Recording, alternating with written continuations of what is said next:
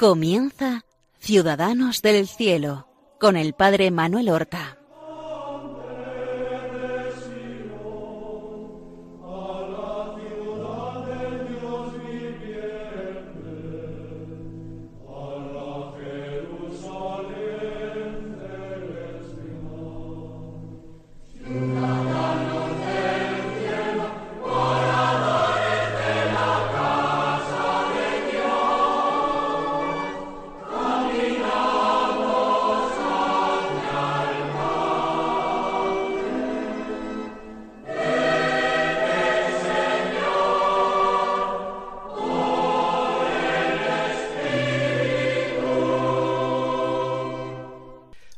Buenos días, queridos amigos, oyentes de este programa Ciudadanos del Cielo, en el que queremos acercar a todos la vida y las virtudes de los santos. Vamos a continuar todavía un par de programas con el padre Pío de Pietrelcina, un verdadero profeta para el siglo XX y para el siglo XXI alguien cuya identificación con Jesucristo fue clarísima, evidentísima, fue constituido en signo visible para un mundo que empezaba a aceptar la laicidad y el secularismo como un estilo de vida, un mundo que empezaba una gran apostasía ante Dios.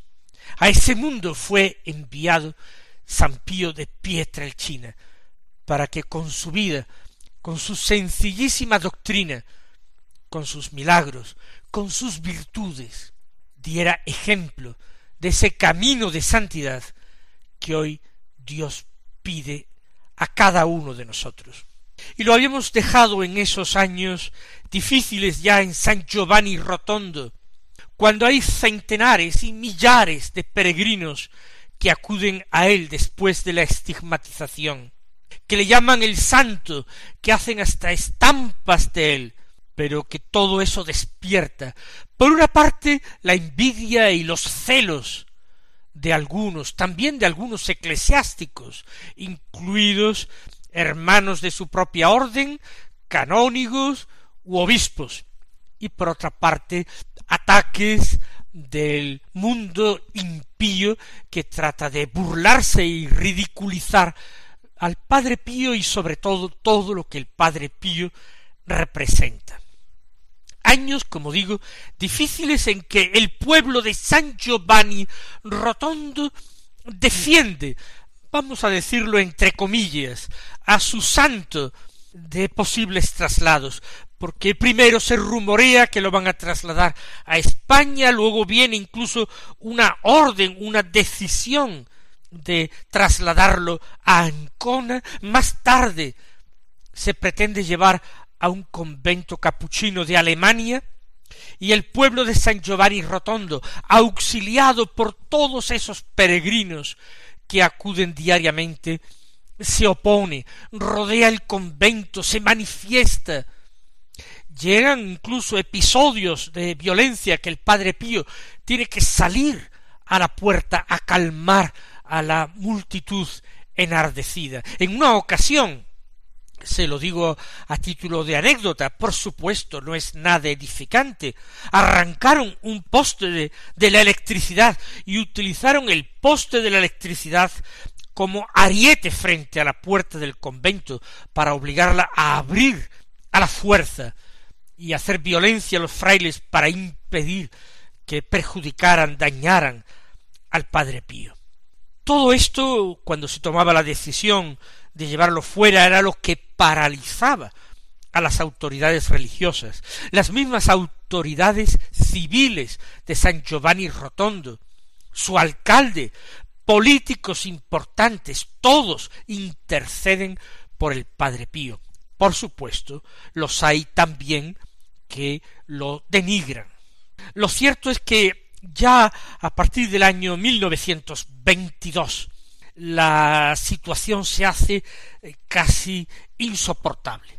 Desde luego, todas esas peregrinaciones y los primeros síntomas de celos vienen de antes. Ya en el año 1920 había sido la famosa visita del franciscano padre Gemelli, que había terminado con un informe devastador, pésimo, para el padre Pío, a pesar de no haber podido examinar sus llagas. Pero ya digo, en el año 22 es eh, un momento en que realmente la situación se cambia. Se manda ya eh, informes muy, muy eh, detallados, a veces sesgados del Padre Pío a Roma. En el año 23 llega la orden de que eh, su misa se celebre en una capilla privada, interna, que no responda a las cartas que le dirigen. Sin embargo, el superior no da curso a esta orden, porque teme las, las reacciones de, de la gente. Hay ante los pocos días que el Padre Pío celebra en privado, hay una sublevación de unas tres mil personas, y el Padre Pío a los dos días tiene que volver a celebrar en la iglesia. Eso sí, después de esto, la Santa Sede, a través del Santo Oficio, lo que ahora es la Sagrada Congregación para la Doctrina de la Fe, emite una declaración en la que se dice que no consta la sobrenaturalidad de los hechos atribuidos a él, por tanto, estigmas, curaciones que haya realizado, realizado y se exhorta a los fieles a no acudir a él bajo ningún concepto. La orden de trasladarlo a Ancona llega, pero por todos estos motivos que digo antes, se vuelve a suspender su traslado. El padre Pío sufre muchísimo. A él le gusta el contacto con la gente, la dirección espiritual, y él está realmente bajo sospecha. Por otra parte, las calumnias llueven sobre él. En el año 1925 padece una hernia y tiene que ser intervenido quirúrgicamente. Él no quiere ir a ningún hospital, van a improvisar un quirófano en su mismo convento.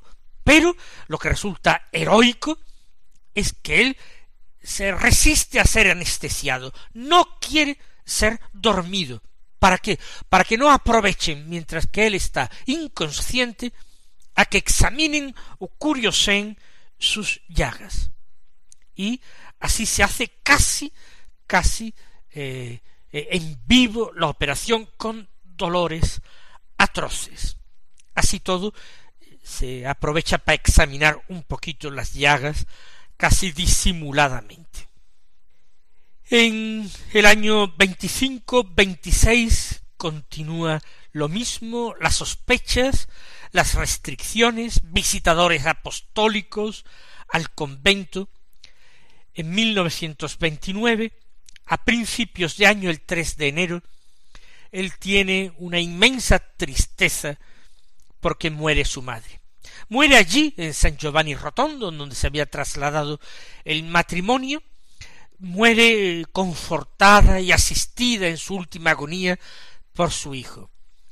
Pero esa soledad tan tremenda se le acentúa frente a esa hostilidad tan grande de parte de, de la Iglesia o de algunas personas de la Iglesia. Por supuesto, el mismo Papa desconfía de él profundamente.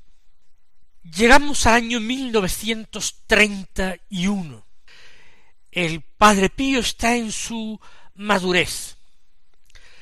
De nuevo se corre la voz de que es un emisario enviado al convento para nuevos castigos y tiene que intervenir el Padre Pío. Pero ya el Papa definitivamente en el mes de junio, prohíbe absolutamente todos los ministerios sacerdotales del Padre Pío, menos la misa, que tiene que ser celebrada en una capilla interna del convento, solamente ayudado por un acólito, que suele ser un fraile mismo, que le ayude a la Santa Misa, y ya está.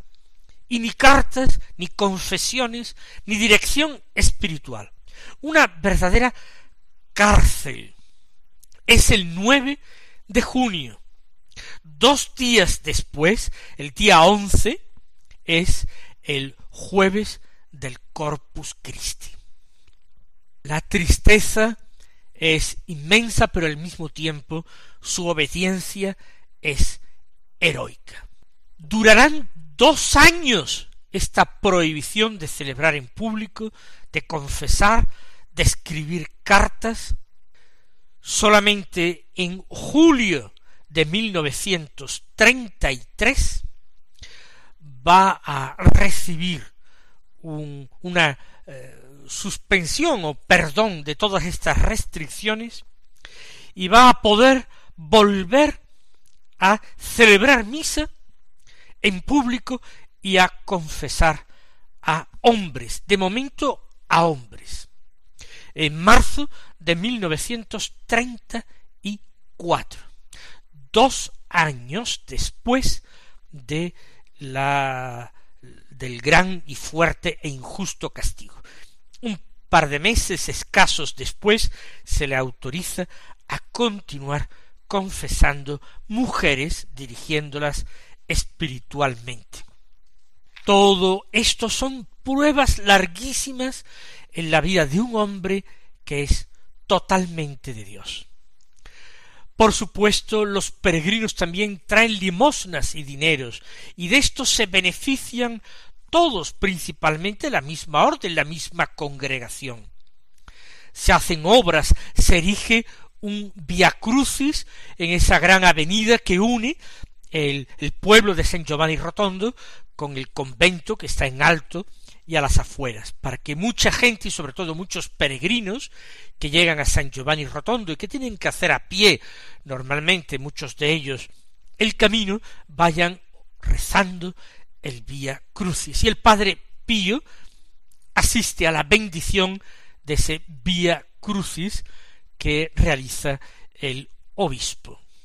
En 1946 muere el padre del Padre Pío, también en San Giovanni Rotondo, también ayudado, asistido y confortado por su propio hijo.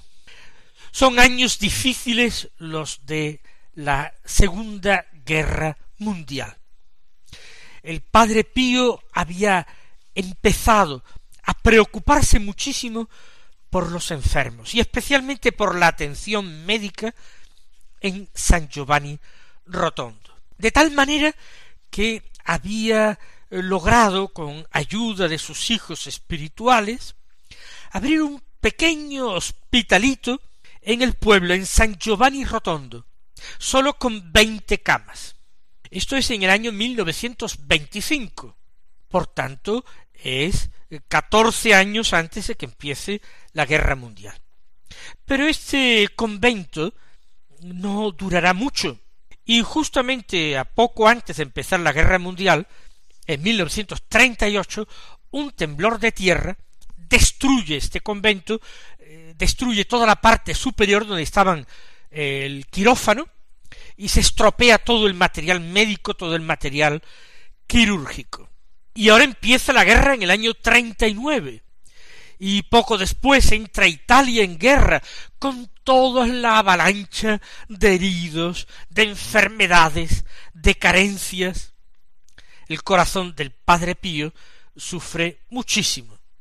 Entonces es cuando él va a tener una intuición genial.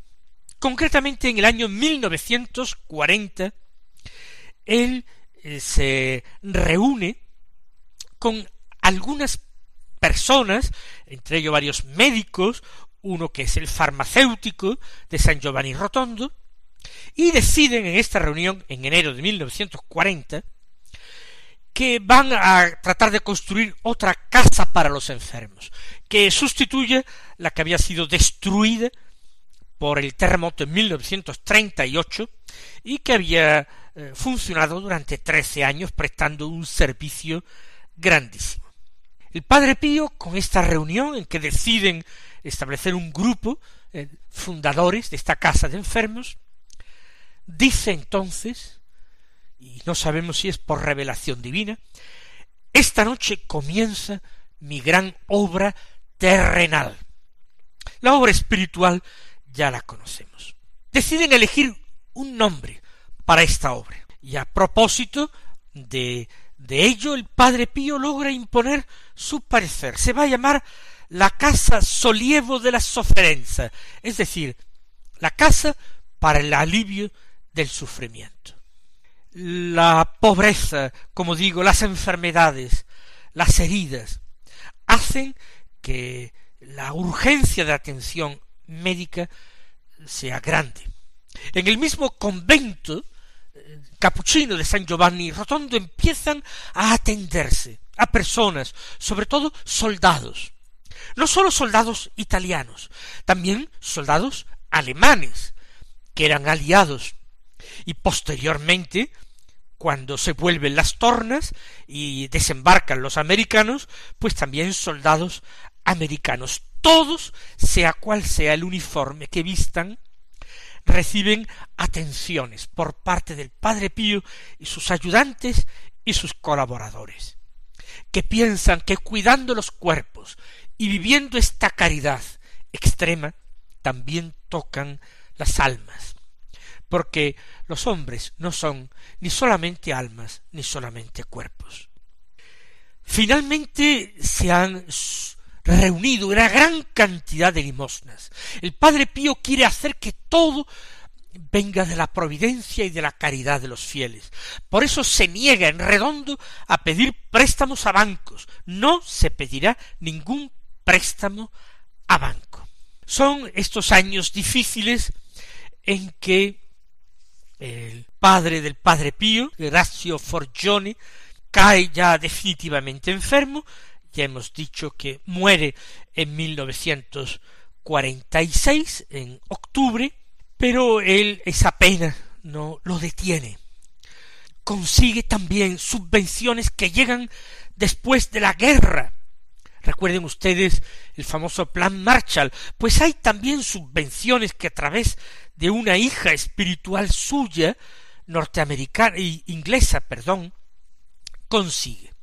Y él quiere hacer las cosas a lo grande. El hospital que construye quiere que empiece siendo para trescientos enfermos, trescientas camas. Pero después se van a multiplicar por cuatro, hasta mil doscientos enfermos. Por supuesto, traer agua corriente, electricidad, muchas cosas que todavía no había ni siquiera en el pueblo. Y el lugar que le han ofrecido es un lugar inhóspito. No está en el pueblo, está al lado del convento, muy cerca del convento, pero en plena montaña. El lugar con muchos desniveles y lleno de rocas. Hay que mover setenta y cinco mil metros cúbicos. Hay que empezar a mover todo esto. Pero las obras comienzan, comienzan a toda prisa y el Padre Pío en persona las supervisa. Comienzan las obras en mayo de 1947. La bendición y la inauguración del hospital tendrá lugar en mayo igualmente de 1956 si ustedes calculan, han sido menos de diez años. Desde el año 47, mayo del 47, a mayo del 56. En este hospital se van a ejercer quince especialidades médicas y sobre la marcha ha habido que hacer muchas ampliaciones, porque cada vez se hace más ambicioso el proyecto. El padre Pío tiene la intuición genial de unir a médicos, accionistas que aportan capital a fondo perdido, ingenieros, y constituir con ellos una tercera orden capuchina. Seglares, terciarios capuchinos. Él va a ser el director espiritual de esta obra.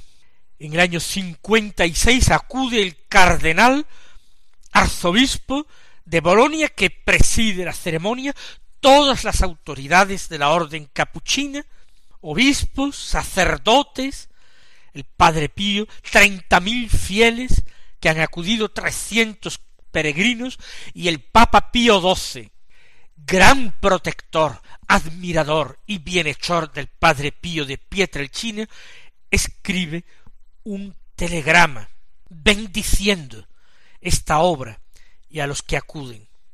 El augusto pontífice dice, felicitándose por las obras inspiradas por la exacta comprensión de la caridad evangélica, invoca una gran y solemne efusión de gracias divinas sobre el desarrollo de una obra de tales características, sobre tantas devociones piadosas, y envía de todo corazón a su activo promotor, Padre Pío, a los dirigentes y a los asistentes su paternal bendición apostólica. Después de esta bendición en altar de campaña delante del hospital, el Padre Pío celebra en persona la Santa Misa y dirige una alocución a los médicos, enfermeros, a todo el personal. Les dice vuestra misión es curar la enfermedad, pero si no lleváis amor al lecho del enfermo, no creo que los remedios sean muy eficaces. Llevad a Dios a los enfermos, y esto valdrá más que cualquier otra cura. Es el espíritu que anima, que debe seguir animando hoy en día su obra. Y su preocupación a partir de entonces es encontrar una fórmula para que el hospital subsista más allá de su vida. Para eso le escribe a su gran bienhechor el Papa Pío XII para que le dispense temporalmente del voto de pobreza formalmente, no materialmente, y él pueda poner a su nombre todas las acciones de esa sociedad Casa Solievo de la Soferenza, crear la fundación y luego transferir todas las acciones a la fundación de forma que durante un tiempo él se convertiría en el accionista mayoritario y casi único y se le permite recibir todas las donaciones, ingresarlas en una cuenta personal para transferirlas a la fundación. El Papa Pío XII se lo permite, pero eso será la causa de una nueva y terrible persecución contra él. El próximo día hablaremos de esta segunda grave persecución. Hasta entonces recibid la bendición del Señor.